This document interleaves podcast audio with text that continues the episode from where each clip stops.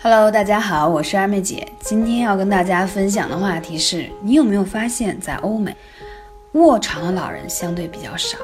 有一个很有意思的现象啊，很多国外的健康刊物都会提到，在欧美国家，比如英国、美国呀、澳洲、丹麦、瑞典等国家，很少见到一些长期卧床的老人。相反，在亚洲国家相对会比较多。而且很多老人到了晚年的时候，经常是靠吊瓶啊、打针啊这样的维持这样的生活方式。那为什么他们就会比较少这样的情况呢？我一个生活在瑞典的朋友告诉我，他曾经考察过斯特哥尔摩近郊的一些医院啊，包括老人照顾的一些地方，发现医院中竟然很少有长期卧床的。为什么的原因呢？我就不卖关子了，简单说，因为在这些欧美国家人当中，他发现啊，肠道是消化系统中最长的一段，包含小肠、大肠和直肠，所有入口的食物都要被运送到肠道系统中进行营养的加工和筛选，所以在欧美人的普遍认知里，他就会知道肠道的健康对于他们有多么的重要。然而，肠道也是人体内最大的除菌库，就是细菌的种类达四百种以上。正常情况下，肠道的微生态处于一个平衡的状态，作为人体最大的免疫器官之一，而且肠道含有大量肠道相关的淋巴组织。近年发现多种细胞和细胞产生参与这个肠道的免疫，啊就像一个守门员一样，来防止外面的病症的入侵。所以今天这张专辑就是想给大家强调，从我们出生开始，这个肠道菌啊就开始它的工作使命。所以说，你不要觉得每天排不排便、肠道健不健康，觉得这个是个小事儿。我跟你说。你一天生活当中所有的吃喝拉撒，包括睡眠，其实最后都是为了排出一条健康的便便，请记住这句话，因为它可以检测出你所有的健康水平。比如说，当你发现你排便困难、有便秘的情况，报告你，说明你肠道不健康，已经有菌群失衡。那有便秘就会导致你形成色斑。痘痘、口臭，还有很多慢性亚健康的问题，因为你吃进去的食物无法排出，毒素就会在肠道内积累，从而还会反吸收到你的身体内。你想想，你身体能好吗？对吧？同时还有还有什么呢？还有肠道的健康，它会让你的便便是否成型。你早上起来排便的时候发现黏腻，然后呢？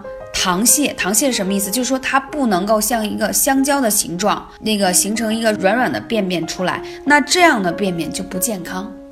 那说明什么？说明体内有湿气。不要小看湿气这个话题。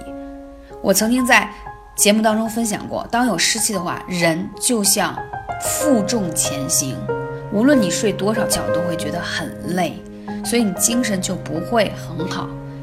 那你这个湿气重的话，就会引发很多的，在血管当中就会有三高问题，对吧？在一些脏腑当中会形成脂肪肝，你包括一些肌瘤的形成、囊肿，都跟湿气或多或少是有关系的。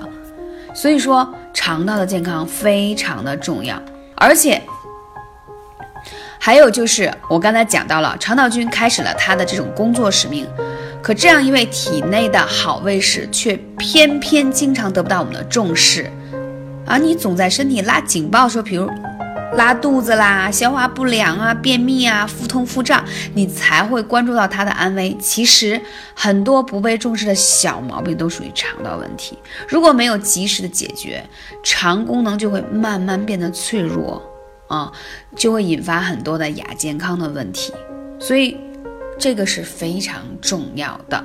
那如果你有任何的肠胃的问题，你可以来咨询二妹姐幺八三五零四二二九。那么这些情况，哪些表达出肠道对你不满有问题的？刚才讲到便秘的问题了，还有如果你经常排气，然后或者是说，哎呀，觉得哎呀这个排出的气怎么那么臭啊？对，那说明也是说肠道有一些。食物的残渣淤浮在里面，堆积太多了啊，还有就排便出来太恶臭，这都是有问题的。还有觉得跟别人交谈当中有口臭的现象，明白吗？那我们怎么去调理你的肠道变得健康？首先。不要说成年人了，连儿童都有百分之六的人每周会出现一些便秘的问题。其实从这个时期开始，肠道就开始有状况了。我们不能让肠道老化。一个人啊，你看他皮肤是否年轻，他其实皮肤的状态很大程度是表现出气血是不是充盈，脾胃。是不是比较和睦啊？脾胃的能力比较强，同时肠道是否健康？你看那些脸色灰暗、有色斑，还有痘痘啊等等，皮肤看上去暗沉不细腻，还没有光泽。我跟你讲，你你可以问一下，他绝对是肠道有问题的。而适量的。出现这些问题的情况，肠道出现这些问题，那我们要怎么去调整？当食物进入到肠胃后啊，你肠道当中的酵素会分解消化，但是你随着你的年龄的增长，你自己分泌的酵素水平会越来越少，而这些酵素会被外来的代谢物消灭和减少。那大家会说，我们可以从食物当中补充。对，你说对了。但是呢，现在大家经常吃快餐，食物当中的很多好的酵素的成分就被没有了，因为高温烹调过的食物当中几乎是没有酵素了，只有生的食物当中才会有。所以说，你每天吃的饮食当中酵素含量就比较低嘛，我就建议大家每天一定要多喝一些新鲜的蔬菜。果蔬汁，或者自己吃一些新鲜的水果和蔬菜，嗯，同时呢，定期补充一些酵素是非常重要的肠道养生之法，因为酵素是一种天然的酶，它能够帮助你更好的消化、运作、吸收，帮助你排出体内一些毒素，而且还能帮助你净化血液中的废物和病毒，促进血液的新陈代谢。所以这个酵素，大家可以去看看，在国外已经流行太多年了。它对身体的养护非常重要，它是人身体健康的基石。我以前在其他节目当中也讲过，肠道的健康是我们的第二大脑，你知道吗？肠道当中有很多的神经元是跟我们大脑相连接的，它里面又有很多的菌群啊，而且还有很多的细胞，所以它会给身体发出很多的信号。如果你肠道不健康，你想想，你吃进去的食物没有更好的吸收和排泄的话。那你怎么有好的养分呢？就像花儿如果有好的养分，它就会开得很鲜艳。人也是一样，其实你面子上的皮肤和你的精神状态，其实就靠你的营养是不是营养到位了。话说，很多人觉得我每天吃的很饱呀，你只是觉得饱了。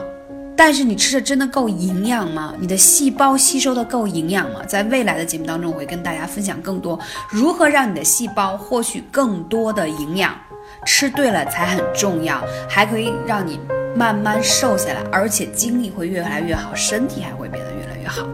那我们这里还要讲到艾灸，那艾灸呢？如果你出现一些肠道的问题，一定要灸天枢穴，在肚脐两侧的天枢穴。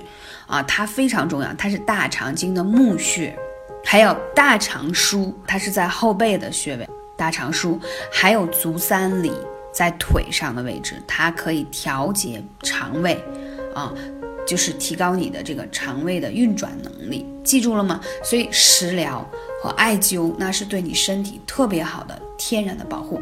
感谢你，我是二妹姐，下期节目再见。